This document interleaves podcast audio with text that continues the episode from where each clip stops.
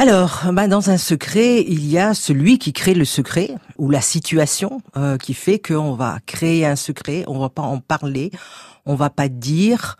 Et il y a celui qui subit. Euh, donc il y a différentes intervenants, je dirais, dans l'histoire du secret.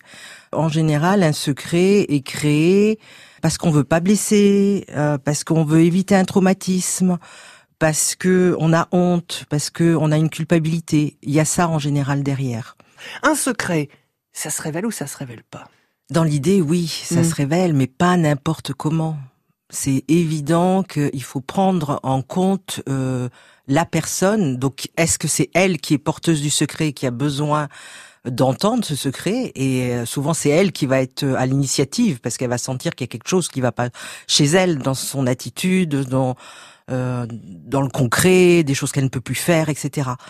Donc euh, oui, elle va aller à la recherche de ce, de ce secret, euh, mais pas n'importe comment. Ce que je disais tout à l'heure, c'est-à-dire qu'il faut qu'elle soit entourée de personnes qui soient neutres et qui puissent écouter ce qu'elle a à dire, euh, l'entendre, euh, l'accompagner, euh, voilà.